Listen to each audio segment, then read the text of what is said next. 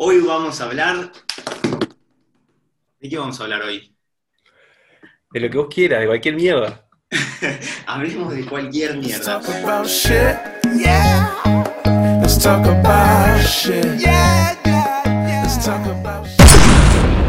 Este es el primer episodio grabado oficialmente, así que vamos a ver qué sale de acá. Eh, hoy estoy con Nicolás Molnar, geólogo, doctor en... ¿En qué sos doctor exactamente? Eh, buena, buena pregunta, porque a veces hasta yo me pongo a, a repreguntarme. Yo digo en geología. Si uno se pone a, a hilar fino, hay algo dentro de la geología en lo que me especialicé en el doctorado, que sería como geodinámica. Eh, Dinámica. pero obviamente que si vos ves el título de, de- de doctorado es algo súper específico, que son 30 palabras impronunciables, pero sería geodinámica y tectónica. Es el, ¿Geodinámica es el movimiento de la Tierra, o sea, de la parte interior de la Tierra? ¿De la parte Eh, geológica de la Tierra? No, o sea, es el un nombre. poco... No, no, está bien. O sea, sí es una parte, digamos, del movimiento interior, pero cuando decimos interior en realidad hay que como definir hasta qué parte del interior nos referimos, porque eh, no sé si sabes, la, la- la Tierra tiene como distintas capas que se, tienen distintos nombres y tienen distinto comportamiento, porque están hechos como de distintos materiales. En Sí. general, cuando se habla, por ejemplo, viste que mencioné tectónica, eso se refiere a las placas tectónicas, que es la, la capa más superficial de la Tierra, la, que- la de más afuera. Que, que- cuando estamos hablando de superficial, ¿qué profundidad es más o menos? Y Para estamos hablando de, eh, por ejemplo, hay veces que puede tener 30 kilómetros de, de profundidad, de espesor, a veces puede tener 120, que son las más gruesas, pero eso te- me estoy refiriendo a lo que son las, se llama corteza, la que es continental. Digamos, los continentes tienen un tipo de eh, composición y en los océanos también hay corteza, por más que esté tapada por agua, también hay Mm. corteza que se llama oceánica y suelen ser más delgadas. Pero para que sea una idea, entre hasta 100 kilómetros, vamos a redondearlo, ¿viste? Una pregunta más básica todavía. De acá al centro de la Tierra, más o menos cuántos kilómetros hay? O sea, de altura del Eh, mar, ¿no? Y se, se toma Sí, se toma como un nivel cero, son 6.500 kilómetros, si no me equivoco. el centro de la Tierra, más o menos. Sí, exacto. Wow. Ok. Y la corteza sería entre 3 y 200, me dijiste, más o menos, depende. Entre, entre, entre, ponele que, o sea, vamos a, a redondear, pero ponerle entre 30 y 100 kilómetros. Ah, 30 Y ci- y 100 Sí, sí, y kilómetros. 100 es algo grueso. Una comparación que a mí me gusta hacer, que una vez la leí, ¿no? No, no me tengo el crédito. Si imagínate que el planeta es una manzana, la corteza sería la cáscara de la manzana. Perfecto, perfecto. y eso está determinado no por el- el- la, la- la profundidad, sino por el material, por, Exacto. por la material, por el material.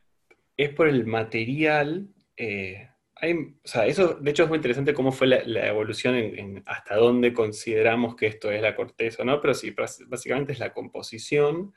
Hay algunos límites que son mucho más, eh, digamos, directos y más definidos entre las distintas capas que está definido. O sea, el material hace que las ondas o el comportamiento de las rocas sea distinto, entonces se le define. Por ejemplo, hay una cosa que se llama el mojo, Sí. que es por un, un sismólogo croata de apellido Mohorovicic.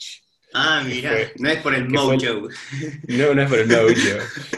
Pero fue un tipo que descubrió, estaba estudiando unos sismos eh, fuertes que hubo en, no me acuerdo si era, o sea, no era Croacia porque Croacia es muy nuevo, pero esto estoy hablando hace bastantes decenas de años, y que de repente se dio cuenta que a partir de cierta profundidad el comportamiento de las rocas, era, de las ondas sísmicas, era muy diferente. Y como él descubrió eso, se le pone a esta especie de límite entre capas, se le dice el mojo. Mira. Pero el mojo, entonces, ¿qué es exactamente la diferencia entre las ondas sísmicas, dijiste? El comportamiento de las El ondas. comportamiento de las ondas. Claro.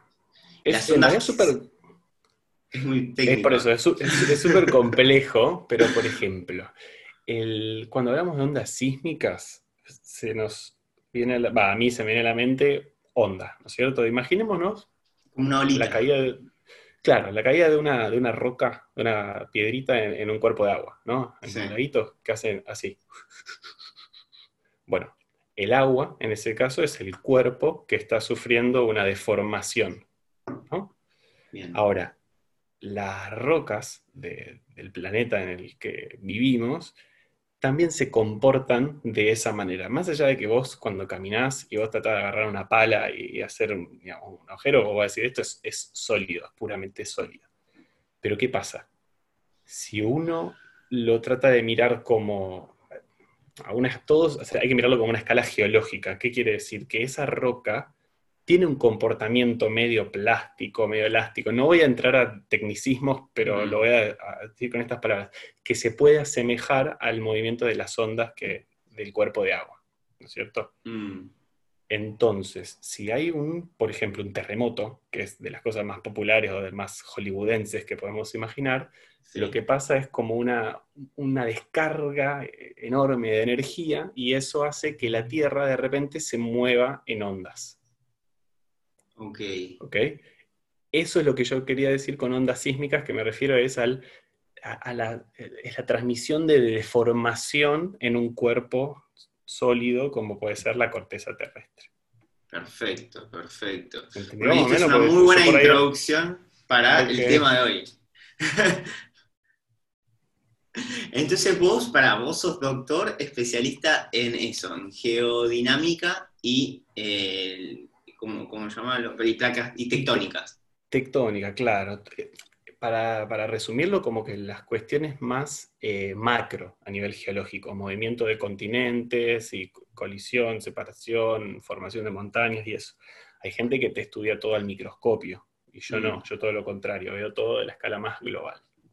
Eso Ok. sería en resumen, ¿no? De lo que Perfecto, yo hice perfecto. el doctorado. Perfecto, muy interesante, muy interesante. Entonces, la Tierra está compuesta por distintos materiales, materiales es la palabra correcta, Sí. eh, que según su profundidad tiene distintas composiciones con distintos materiales o los materiales en distintos estados, me imagino. Exacto. O sea, es Corregime como si estoy to- diciendo... No, no, está bien, porque tampoco vamos a, a- a hilar tan fino, pero sí, es como que es- sí va cambiando la composición y la- el cambio de composición hace que se comporten de distinta manera en Claro. cuanto a la resistencia a la deformación sería. Vos, Mm. por ejemplo, la- una cosa clara, por ejemplo, es vos agarrás una, una lapicera o un lápiz y lo tratás Mm. de doblar y llega un momento por ahí que donde se empieza, vos ves que se dobla y después se parte. Sí, ¿cierto? Bueno, y si vos agarras un- algo de goma, lo podés doblar y después vuelve a su, a su estado original, a su Claro. forma original. sí, sí, sí. Bueno, a medida que uno cambia de profundidad, las rocas tienen esa diferencia en, en- en la manera de resistirse a la deformación. A veces se Ah. rompen y eso es un terremoto y a veces simplemente se doblan y eso es una onda sísmica que, que viaja desde Japón hasta Chile a 200 Wow. kilómetros de profundidad. Uf, qué interesante. Y eh, ¿cómo es la lógica, o si es que la tiene? Cuanto más profundo, más flexible es, entonces. ¿O no Em, necesariamente? Bueno, ahí es súper complejo en realidad, ¿no? Hay como... Eh, no, pero está, está buena la pregunta, pero tenés, en resumen, tenés la parte de arriba, es frágil. Frágil quiere decir que se, deforma, se deforma y llega un momento donde la deformación no aguanta más y hace plac y se rompe. Mm, Cuando vos pasás de, de- que es la corteza, la que tiene ese, ese comportamiento, cuando pasás de la corteza y te vas más a lo profundo, acá ya estamos hablando de profundidades a las que nunca en la historia se llegó con un, con un agujero, con una perforadora, ni nada. Para que te des una idea. del- Nunca se llegó con ningún tipo de perforadora, ni siquiera algo eso que tiran un... No. la- Yo no sé ahora al 2020, pero eh, históricamente uno de los, de los pozos más conocidos eh, que, que lograron mayor profundidad era creo que es el Super Deep o Cola Super Deep, que es un, un- un hoyo, ¿cómo se dice? Un coso de perforación en Rusia, pero después no sé si uno en, en Estados Unidos lo superó, y estamos hablando de 13, 15 kilómetros, para que te des una idea. Ah, nada, o sea, no, no pasamos casi ni la corteza. No, no llegamos, pero ni a un, a nada, no llegamos a un cuarto de la corteza. Ok, y todo, pero sí llegamos con ondas, con radares Exacto. o algún tipo de medición. Exactamente, entonces, acá por, por este motivo es que hay los más conspiranoicos te dicen, Sí. ah, pero no tenemos ninguna prueba empírica de qué hay en el centro de la Tierra, porque nunca llegaste Claro. con, un, con una perforadora. Claro. Pero estas ondas sísmicas de las que yo te hablaba, después por ahí, si logro asistir con algunos gráficos que están buenos que lo explican, eh, básicamente lo que, lo que vos tenés es como sensores en todas partes del planeta que te permiten registrar el tiempo que tarda en llegar una onda. Entonces, vos ¿viste? ¿te acordás del ejemplo que di, di de la piedrita cayendo en, Sí. en el lago? Bueno, Sí. yo la dejo caer y si vos estás a 5 metros de, de la piedrita, la onda te va a llegar a un, en un determinado tiempo, y si vos estás a un kilómetro, la onda te va a llegar no solamente mucho más tarde, sino que con Mm. menor intensidad. Claro. Esas cosas, básicamente, eh, tiempo, eh, intensidad y un montón de otros parámetros, los sismólogos las tiran en, unos, en unas cuentas súper complejas que hacen y, y pueden determinar dónde se dio este sismo, por qué medio viajó, cuánto bajó su intensidad y gracias a esos datos se pudo eh, digamos, averiguar cómo está hecho el interior de la Tierra. Qué interesante. Pero ¿contra qué, ¿contra qué rebota esa onda? Porque, por ejemplo, yo, algo que se me ocurre, un paralelismo es, los barcos lo utilizan, la ecosonda, tiran una Sí. sonda para ver la profundidad de cuánto agua tienen, entonces para ver si me meto en este río que tiene profundidad o no tiene profundidad. Eh, pero rebota contra el piso de- de- del río, ahí en ese caso, o del mar. claro, En este caso, o sea, ponen para que rebote contra cierto material que tiene cierta densidad o cómo funcionaría. Bueno, eh, así como uno tiene en mente algo como el fondo del mar o el fondo del lago como algo, una, una superficie a la que puede re- re- claro, rebotar un- una onda, también puede rebotar sobre algo que no es necesariamente un, un contraste tan grande como puede ser de algo líquido a algo sólido, como sería Mm, el fondo del mar, porque es pasar de tener agua a tener eh, una roca, sino que dentro de las rocas también tenés contrastes bastante importantes. Entonces, esas ondas que, que se están mandando a veces artificialmente y a veces por, por sismos, mm. esas ondas rebotan en, en estos planos de, de cambio de composición y, y después vuelven exactamente como dijiste vos con lo de la ecosonda. Bien, perfecto. Bueno, habiendo tenido esta introducción, hoy vamos a hablar de terremotos. Entonces, yo te pregunto, Nico, si ten- tuvieses que hablar de terremotos como hoy, ¿por dónde empezarías a hablar? Eh, primero creo que empezaría como diciendo qué es un terremoto. Bien. Ah, qué es lo que llamamos terremoto. Porque mm, es uno por ahí de los, de los eh, desastres naturales más, eh, eh, vuelvo a decir hollywoodenses, pero por- porque son como, wow, un terremoto. Y son de las sí, cosas sí. que suelen salir en los medios. eh, ¿Quién no escuchó del terremoto de Japón? De, no me acuerdo si fue el 2011, creo, el terremoto de, que fue en Indonesia. Este, como son cosas que quedan registradas, son más que nada por el, el desastre que causan. Pero yo empezaría por diciendo qué es un terremoto. Bueno, Y en- tratando de resumirlo, es básicamente una liberación muy grande de energía que hay acumulada entre las rocas. Yo uso mucho las manos, como verás. sí, Pero sí, imaginémonos que, que tenemos mi mano, esta mano está empujando Sí. hacia esta que está acá, ¿no es cierto? Sí, como Entonces, si chocándose. estás- Claro, como chocándose. empujándose mutuamente. Exacto. Entonces, si están chocando, chocando, chocando, chocando, llega un momento donde por ahí se me zafa, ¿no es cierto? Sí, Ok. Porque, pero porque momento. están contenidas como eh, eh, luchando contra la otra, la otra parte, Claro, básicamente. de- después en- entramos, después hilamos en, en la clasificación, Ok. los tipos de terremoto que hay, pero la, la mayoría de los terremotos se da Sí. en estas condiciones, en las que tenés un, un sector que está empujando en contra del otro, Bien. y cuando hablo de empujando, obviamente que no se- esto no se puede ni comparar en, en cuestiones eh, con, digamos, fuerzas que puede crear el hombre. La naturaleza siempre, o sea, estoy hablando de placas tectónicas que empujan una con la otra y son Mm, millones de millones de millones de bombas atómicas si uno quiere hacer una... No sé si Sí, millones, la- después de la buscamos bien. fuerza. Exacto, entonces es mucha, Ok. mucha fuerza que están ahí acumuladas y llega un momento donde se zafa por esa presión, esa fuerza que hay acumulada, y cuando se zafa, toda esa energía que hay acumulada se release, sale, ¿no Mm. es cierto? ¿Y cómo sale? Sale en forma de... Tiene que salir, sale para, en, en forma de ondas en tres dimensiones, para arriba, Claro. para abajo, para los costados, para todos lados. Es un punto que se le llama el epicentro, que hace, y es como una especie de, de explosión en cuanto a la energía que se libera. Mm.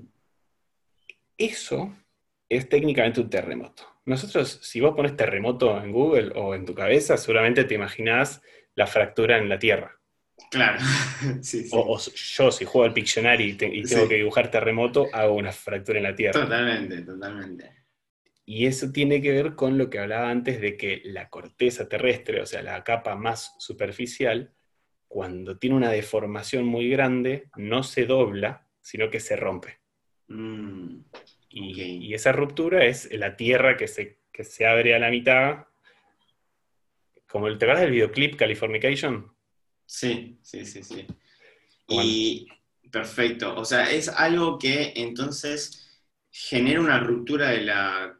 No, en la corteza no se rompe. O sea, lo que es es un choque de la placa tectónica que eso genera una liberación de energía que llega a la corteza y puede o no romper la corteza Exactamente. o exactamente. flexibilizarla un poco, que es el movimiento, o romperla, Exacto. que sería cuando realmente se abre el piso o Tot- no sé, E- o- Exactamente. Y eso también a veces tiene que ver con la profundidad a la que se da esa liberación de energía.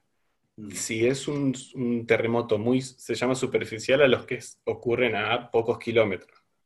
Si ocurre muy, si es muy superficial, entonces generalmente hay desplazamiento de la Tierra y se generan esas fracturas de película Mm. y, y- y se puede llegar a ver cómo un- la- la- las calles o las autopistas se parten a la mitad. Mm.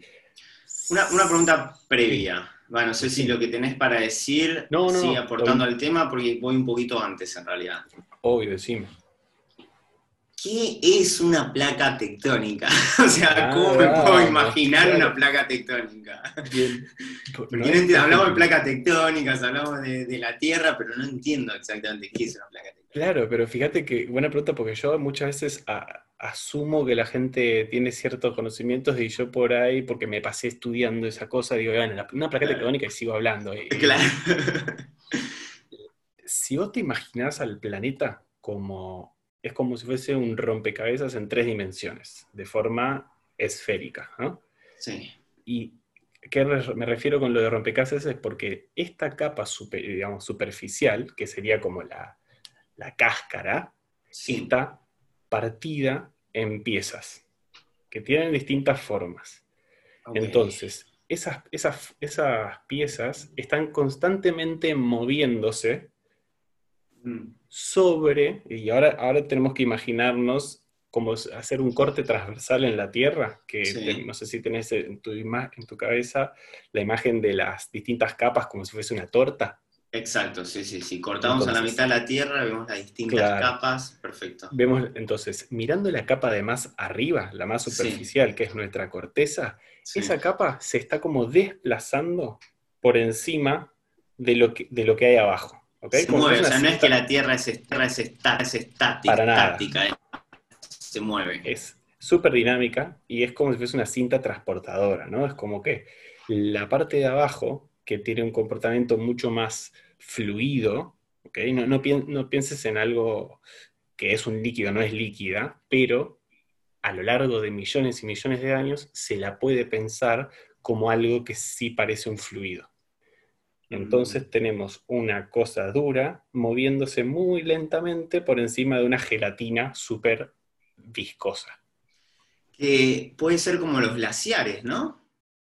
Bueno, los sí, glaciares es algo súper duro que se ve creciendo arriba del río, por ejemplo. No sé si es Exacto. el lago, por ejemplo. sí, obviamente que acá el, el- funcionamiento de lo que hay en el interior de la Tierra es súper complejo y, e incluso sigue estando en discusión.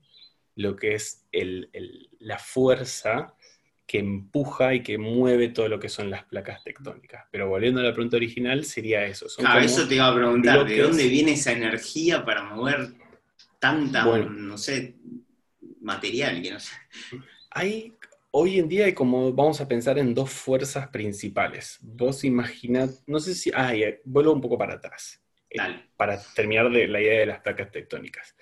Las placas tectónicas pueden tener como tres tipos de encuentro entre ellas, porque viste que hablamos de que se van moviendo.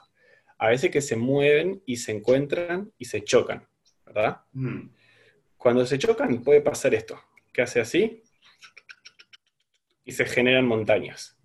mm. ¿ok? Los Himalayas son eso. Es un- India venía a mil por hora contra Asia, se chocó y formó la cadena montañosa más alta del mundo. Perdón, por ejemplo, eh, Asia, vos dijiste Asia, eh, eh, o sea, las placas tectónicas, por ejemplo, el continente, cada continente es una placa tectónica diferente. Eh, ¿O no exactamente. Hay una, hay una manera de dividirlos, a veces que sí coinciden en nombre con el Mm. continente, que es una, una definición política, ¿no es cierto? Pero Mm. dije Asia como, como lugar geográfico, en realidad la, la placa se llama euroasiática, porque agarra pedazo de Europa y de, Pero sabemos la cantidad de placas tectónicas que hay en el mundo, Sí, o creemos que hay en el Exactamente, exactamente. Si uno pone mapa ¿Cuántas placas tectónicas, le sale, para que no sé, si, si puedo... Ah, bueno, bueno, perfecto. No, no, está vivo, bien, está bien. Pero básicamente eh, es como un rompecabezas. Entonces, Ok, perfecto, te- perfecto. tenemos las que Perdón, estabas contando eso. Las que se chocan y, y pueden generar montañas, las que se chocan y una se mete por debajo de la otra, que no sé si esto vos lo viste alguna vez, pero esto es lo que pasa Mm. en, eh, en Sudamérica, en los Andes. Digamos, Chile tiene tantos terremotos y, y, de hecho el terremoto más intenso registrado en la historia sucedió en Chile en el 60 y es por esto, es- tenemos una placa que se está metiendo abajo de la otra, así. Mm, ¿ok? Entonces este movimiento que estoy haciendo yo con los brazos es algo que sucede a lo largo de millones de años. claro. Verá que sigo porque hay dos cosas más. Después puede pasar que las placas están unidas y se empiezan a separar. ¿Me seguís? Sí, sí, sí, sí, sí. Y por último puede pasar que tenés placas, esto sería como una vista en planta, vista desde arriba, tenés placas Sí. así que se desplazan de costado. Ok. La famosa falla, serían- Sí. la famosa, famosa falla de San Andrés en, en Estados Unidos es uno de estos Sí. casos, donde, ¿te acordás lo que hablaba de la liberación de energía? Eso sucede Sí. porque vos tenés como que una que se está tratando de mover, se está tratando de mover y de repente se zafa y hace así, ¡tac! Mm, y ahí se genera un terremoto. Y, y ahí, ahí es cuando cagamos, básicamente. Sí. Bien, bien, bien. Entonces, hay como un rompecabezas gigante abajo nuestro, o sea, estamos viviendo sobre un rompecabezas gigante, que no es un rompecabezas que encastró y se quedó ahí, sino es un rompecabezas que se va moviendo porque tiene espacio también. O sea, hay espacio Exactamente. las, tectónicas, Eh, no es que hay espacio, bueno, bueno que, que traes ese punto, porque no es que hay espacio, en ningún momento vos tenés un agujero entre las placas, porque Claro. cuando se, se genera ese agujero, lo que hace es sale como más material desde abajo, desde el interior de la Mm. Tierra, sale material y va generando nueva corteza. Ok. Ok. Y acá cuando tenemos que eso ir- irte a poco. Ok, ok. Eh, genera más cortezas. Más cortezas, un ejemplo sería, no sé, una montaña, una isla, algo así. Bueno, eh, un ejemplo sería lo que pasa en el... Hay una cosa que se llama dorsal centro-oceánica, que vamos de a poco. En el fondo de los océanos, en la- en las, donde Sí. se separan las placas porque se empiezan a separar así, vos tenés material del interior de la Tierra que tiende a subir a la superficie. Simplemente por una diferencia de densidad. Hay veces que hay cosas que sí son simplificables y si vos tenés dos, dos cuerpos y uno es menos denso, va a tratar de irse Mm. para arriba. Entonces, Perfecto. se genera este hueco, tenés un material caliente y menos denso abajo y lo que va a tratar de hacer Mm. es salir a la superficie. vos dijiste montañas o islas. Bueno, lo que Sí. justamente se generan esas dos cosas porque en el fondo del mar, te hablo de en el centro de- del océano Atlántico, por ejemplo, hay como una gran cicatriz que se llama dorsal centrooceánica y es justamente eso. Se van separando las placas y a medida que se separan, sale más material desde abajo y es como que emparcha ese huequito y genera Mm, una pequeña montañita en el medio del mar. A veces que esas, esas partes llegan a salir a la superficie, pero pasa muy poco, como por ejemplo Tristán da Cunha, em, las Azores, no, no me acuerdo exactamente, pero todo en el centro del Mm. Atlántico hay una serie de pequeñas islas que han, han salido a superficie por, como resultado de esto que pasa en el- en el fondo del océano ahí es donde se genera nuevo material, nueva corteza. En el resto de los límites de las, de las placas tectónicas, lo que tiende a pasar es haber cierta destrucción o lo que te decía antes de que se mete abajo. Y es como un ciclo. Claro. Mm. Perdés por un lado y ganás por el otro. Ah, y cuando se mete abajo se termina por, o sea, convirtiendo en otro, en otra capa de la Tierra, básicamente. Exacto. Lo toma otra capa de la Tierra. Bueno, esa información recién la supimos en los últimos, yo creo que 30 años por ahí, porque el- eh, es Mm. una, tec- una tecnología que se llama eh, tomografía sísmica. Así tomografía, ¿viste Mm. cuando vos vas a- al hospital y te metes en un tomógrafo? Sí. Que básicamente lo que pueden Sí. hacer es ver adentro tuyo. Sí. Bueno, con las tomografías se puede ver adentro de la Tierra. Y desde que Mirá, se, desde, desde que se descubrieron imágenes a través de esta tecnología, se pudieron empezar a entender un montón de cosas porque estas placas que se empiezan a meter a- a- al interior de la Tierra no se sabía qué pasaba. Claro.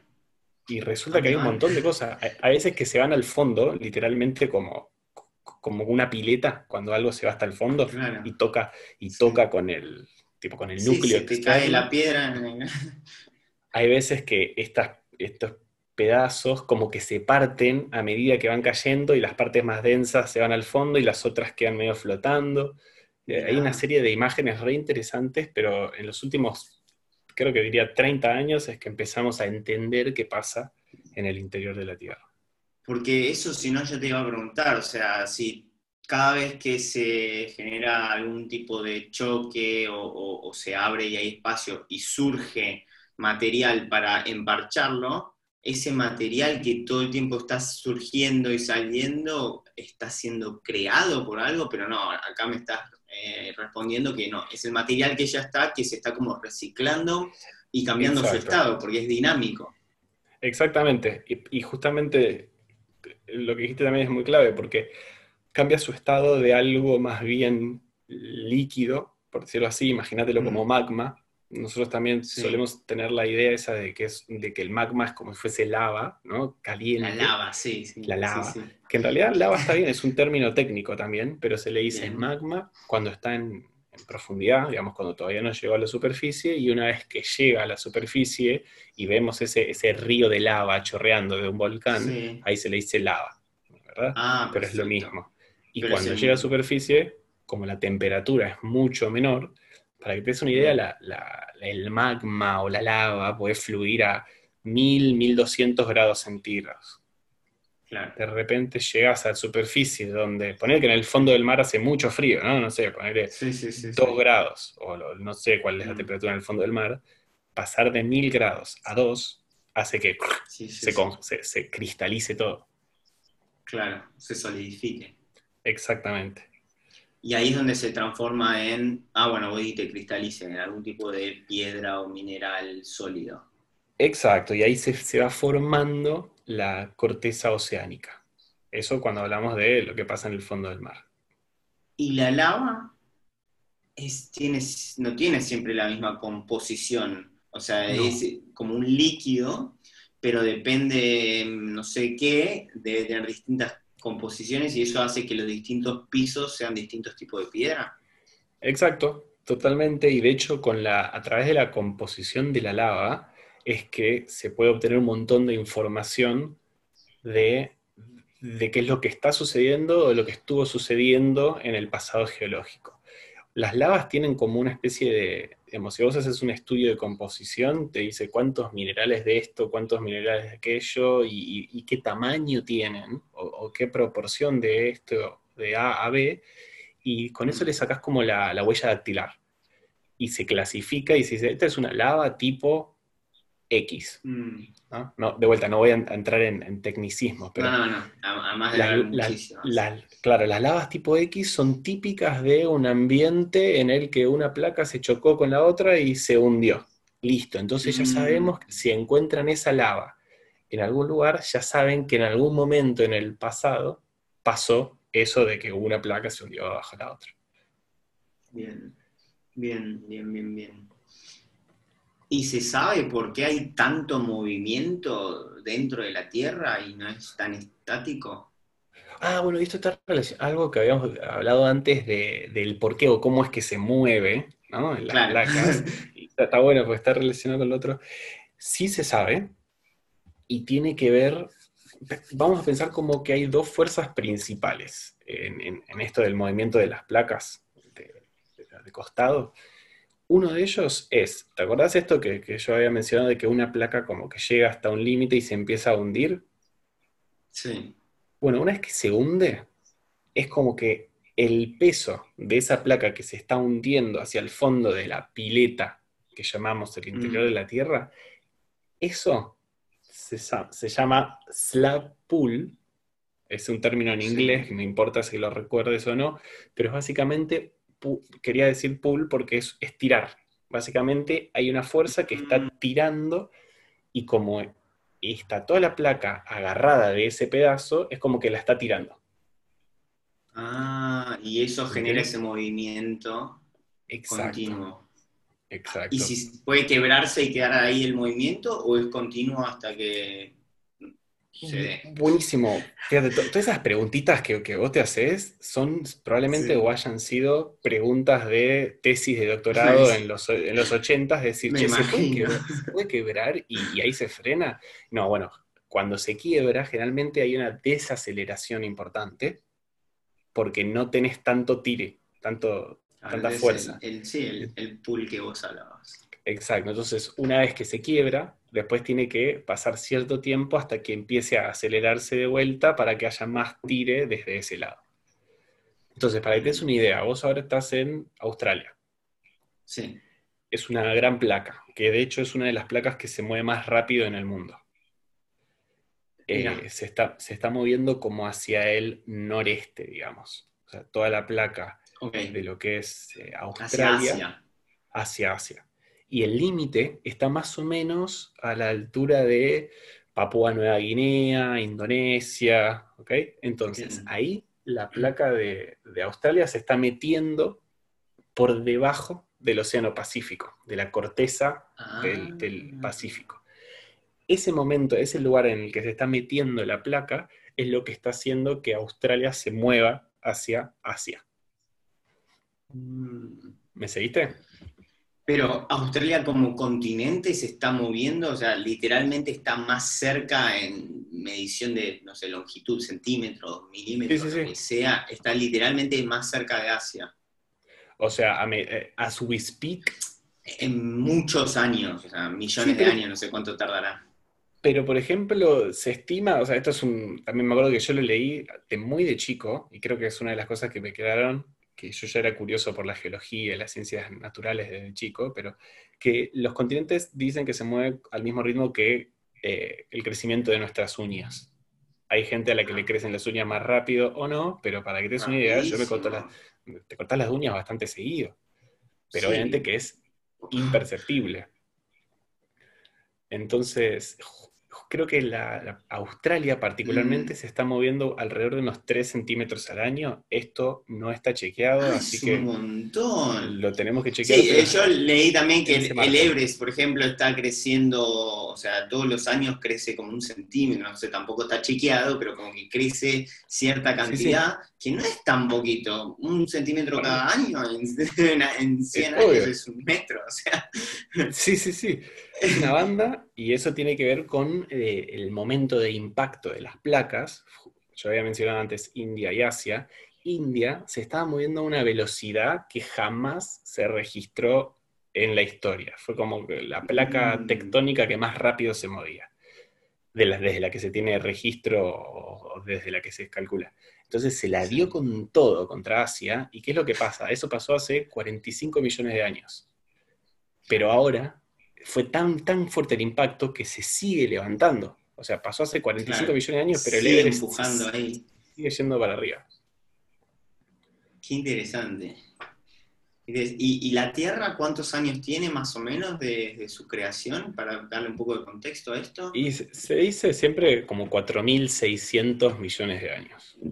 O 4.600, 4.800, 4.500. millones de años. Es una locura. Y nosotros nos preocupamos por cosas que nos pasan en un día a día de, de un año en nuestra vida. Uy, Mal. tuve un año malísimo. Qué interesante, qué interesante. Bueno, entonces, volviendo a los terremotos, que es el tema del día, dijimos que es el choque de las placas tec- No, es el. Bueno, choque sí podría ser, distintos tipos de choque de las placas tectónicas, pero no choque, porque también podemos. de- hay también terremotos cuando se separan las placas tectónicas. Exacto, también hay. Y te puedo hacer una pregunta. Que una placa tectónica se esté separando en cierta parte de la Tierra, ¿significa que está chocando en otras partes de la Tierra?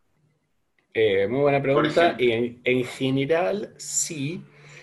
Siempre hay, hay peros acá, porque vos vas a tener movimientos complejos en el que uno, uno asocia, ok, si se está separando acá, tiene que estar chocando allá. Pero Claro. Puede llegar a pasar que haga- haya un efecto acordeón en el que Mm. se, se está moviendo en un sentido y se está moviendo en el otro, y es como que en realidad lo que está pasando es que estás apretando a la, a la placa. ¿Se entendió lo del Mm. efecto acordeón? Es como que, bueno, Sí, sí, sí, sí. en general sí. Porque tiene cierta flexibilidad, ese es el tema. No son cosas súper rígidas para nada. No, O sea, Sí, sí, sí la- para el ojo humano, ¿no? exactamente. Para la escala de tiempo humano son cosas súper rígidas. sí, sí, sí, sí. Pero acá se Como habla que en si un, de años. un pico y una pala, ni loco lo podés perforar, pero sí estos movimientos generan estas.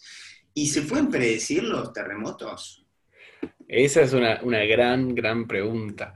Porque mm, esto de, de la- las mediciones que se hacen son súper, súper sensibles y hoy en día, digamos, hay un terremoto de, nada, que es prácticamente como un estornudo y, se- y lo registran 28.000 aparatos en todo el mundo. Entonces uno diría, bueno, pero Claro. si son tan sensibles, ¿por qué Sí. no podemos predecir cuando está a punto de haber un tsunami y, y- y en vez de matar a 18.000 personas como, como mató el, el terremoto de Japón, ¿por qué no lo podemos Mm. predecir? Y esto tiene que ver con lo que acabamos de hablar de la escala de tiempo. Sí se pueden predecir, pero el margen de tiempo en el que van a ocurrir es demasiado grande, porque es un, un Claro. tiempo acotado geológicamente. Digamos, se habla, por ejemplo, en, en la falla de San Andrés, de que va a haber un, un gran terremoto. Creo que le dicen The Big One. ¿Por qué? Porque está acumulando mucha, mucha, mucha, mucha eh, energía, y que en cualquier momento se va a, eh, a- a liberar. Mm, Entonces se sabe que va a haber un terremoto. El problema es que puede ser que suceda mañana o puede ser que suceda en 4.000 años. Y uno Mm. dice, va, pero da- da- Claro, el es la margen". ventana de Ah, tiempo. Exacto, pero si, si vos te pones a pensar a nivel geológico, por ahí es un error del 0,3%.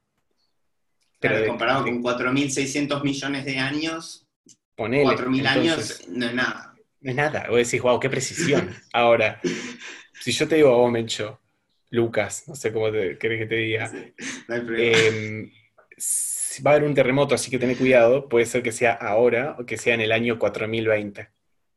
Vos Bien. medio que vas a seguir tomándote un latte a la mañana y vas a decir, bueno, si es ahora o en 4000 años, qué sé yo. sí, sí, sí, sí. Entonces, la respuesta, la respuesta cortita es, sí se pueden predecir, pero no a un nivel de detalle que sea relevante para prevenir desastres naturales. O sea, algunas cosas sí hay, hay en los lugares de alto riesgo geológico, de, de- de sismos, hay todo un sistema de alarmas y sirenas para cuando hay un, un terremoto, porque quizás tenés un minuto para zafar, para salir corriendo. Claro, sí. el, aparato siente una vibración anormal y ya sabe lo que se, la avalancha que se viene después. Exactamente. No sé si es un buen término justo avalancha. No, bueno, pero, pero puede, es puede pasar. ¿eh? la metáfora. Totalmente. Yo, de hecho, la, la- una de las- he, he estado en algunos eh, sismos o sea, que, que se hayan sentido. Y uno de ellos fue, no sé si te acordás, hubo un sismo muy grande en Chile, creo que fue en el 2009, eh, a la Sí. altura, cerca de Santiago, siempre andan por toda esa zona. Y yo no estuve exactamente ahí, pero estaba en Mendoza la semana siguiente. Y de repente estábamos Sí. como en un valle cerca de, de donde están las leñas, y de repente estábamos justo en una, haciendo una campaña con, con otros geólogos, estábamos a caballo. Y de repente no sabemos qué pasa, pero los caballos como que empiezan a relinchar y se empiezan a sacar. Y nosotros decimos, ¿qué está pasando? A, lo- a los cinco segundos se siente que se mueve el piso y caída de rocas, no encima nuestro, sino a la No. distancia, porque nosotros estábamos como en un valle, pero se levantó polvareda en todos los costados del valle por Mm, las rocas tipo que cayeron. Entonces, vos dijiste avalanchas. Bueno, justo no había nieve, pero un montón de avalanchas se, se generan por sismos. Tremendo, tremendo. Así Bueno, a mí me pasó en Chile también. Chile Ajá. se ve que debe ser una de las zonas más complicadas. Ahora te voy a, era mi siguiente pregunta, ¿cuáles son las zonas más complicadas o, o cuáles son las zonas más seguras, si es que hay zonas seguras? Eh, estábamos en, en Santiago y con mi, con mi primo y estábamos en un piso, no me acuerdo exactamente, pero alto, 15 para arriba, y de repente eh, eh, era un Airbnb y había un, un espejo en la pared colgado y empieza el espejo como a golpear contra la pared, había una mesa de, de- de vidrio que tenía puesto unas copas y se, empe- eh, se, se empezaron a mover eh, como la mesa, empezó a hacer prrr, y las copas se movían, nosotros bajamos corriendo porque estábamos Claro. asustadísimos, la gente estaba como si nada en la calle y vemos que estaba el portero del edificio, el, el- el que cuida el edificio, y le decimos, no, se movió todo, eh, hubo un sismo. Y ah, sí, esto pasa todos los días, no, no pasa nada, que se tranquilo. Y nosotros estábamos, no queríamos volver arriba, fuimos por la escalera. todo. Y para ellos era como, no, sí, sí, no pasa. Hoy hay sol, hoy hay un sismo. Claro. No, no sé Bueno, la escala, no sé la fuerza, pero No, pero Chile es uno de los países más pre- mejor preparados para, para bancarse este tipo de desastres. ¿Por qué? Porque están en un lugar sísmicamente súper, súper activo y entonces no les queda otra que, que estar preparados, que saber cómo responder. Eh, no sé, nunca, no fui a la escuela en Chile, pero me imagino que hasta deben tener un protocolo que lo repiten todos los años, onda, chicos, si Sí. hay un temblor, hagan esto. Sí, y tengo entendido que la arquitectura como que es más flexible, entonces que se acomoda más a los movimientos de la Tierra. Entonces, Claro. los edificios, por cada movimiento que, que tiene la Tierra, no es que se caen, no ves edificios cayéndose, generalmente, eh, sino como que se van adaptando las estructuras a eh, los cambios en el terreno, no sé. No sé si técnicamente estoy escribiendo. Sí, sí, es eso. Fue lo que me explicó Toda una cuestión de ingeniería. portero, hace que los- justamente. Sí, sí, que los edificios amortigüen el movimiento y que no se, que no se vengan abajo. Y previo a la pregunta que te había hecho antes, eh, vos me dijiste que, por ejemplo, Australia se está moviendo la, la- placa tectónica, entonces hace que el continente esté más cerca de Asia, por ejemplo. Chile también me dijiste que no es que está creciendo así como para arriba, dos choques y que va para arriba, sino que me dijiste que la placa tectónica de Chile se está metiendo como abajo de la de América, no, o no sé cómo se llama, la de Sudamérica o algo así. Sería la de la que está en el Pacífico, que a esa Sí. altura se llama, se llama placa de Nazca, es el nombre que le pusieron. Es La del lado de Chile. Claro, del lado de, del, del- digamos, en realidad Perfecto. sería del Pacífico, porque el límite está justo, o sea, si vos estás en la costa chilena y mirás hacia el Pacífico, a los, no sé, 50, 100 kilómetros, ahí está el límite que se define, Mm. porque vos tenés la placa del Pacífico que se está metiendo abajo de la placa sudamericana. Ok, se llama placa ok, sudamericana. Eso- Se llama subducción. ok. Cuando la placa tectónica, una se va para, por abajo de la otra. Exacto. Y, Y es la respuesta En- a la pregunta de, de dónde es la, Pero- son- cuáles son las zonas más afectadas. No, pero pará, tengo una pregunta antes de esa, que es la que, la que no termino todavía. Entonces, Chile está sobre la placa de las Américas, dijiste. Chile es, está- es parte de la placa sudamericana. No, Ah, ok. que- Entonces no es que Chi- Chile se iba a Mi pregunta era, ¿Chile se No. está achicando entonces poniéndose abajo de la, de la placa? No, no, no. Chile zafa No. como país, como territorio zafa. Sí. porque- Igualmente acordate que esto es escala geológica. Sí, sí, No, sí. no, la- Pero un centímetro por año. No, obviamente, es parte de todo lo mismo. Pueden haber cambios a nivel de, de la costa y todo, pero Claro. digamos, me refiero a la altura de la costa o, la- o si, la- si Perfecto. se gana terreno frente al mar o no, pero es parte de la no es que se está achicando el país, ni que se va a achicar el país, por ahora. Es buena pregunta porque me gustaría ver si, si hay registro y medición de eso, del límite, digamos, de, de los picos más altos, que es como se define la frontera con Argentina y la costa. Mm, interesante. Bueno, ahora sí te permito contestar lo que me estabas por contestar, el tema de las zonas, ¿no? De, De mayor Sí. actividad. de- mira, en las zonas de, de subducción, que son estas de, de cuando se mete una por debajo de la otra, Sí. eso ocurre, si, si uno mira el mapa del, del mundo, en el Pacífico, Sí. tenés como que s- to- todas las placas esas de, digamos, que forman el Océano Pacífico se están metiendo por debajo de las respectivas placas continentales contra las que chocan. Entonces, esto que pasa entre la- lo que pasa en Chile, digamos que se mete la de Sí. Pacífico abajo de Sudamérica, pasa lo mismo en, en Centroamérica, pasa lo mismo en Norteamérica.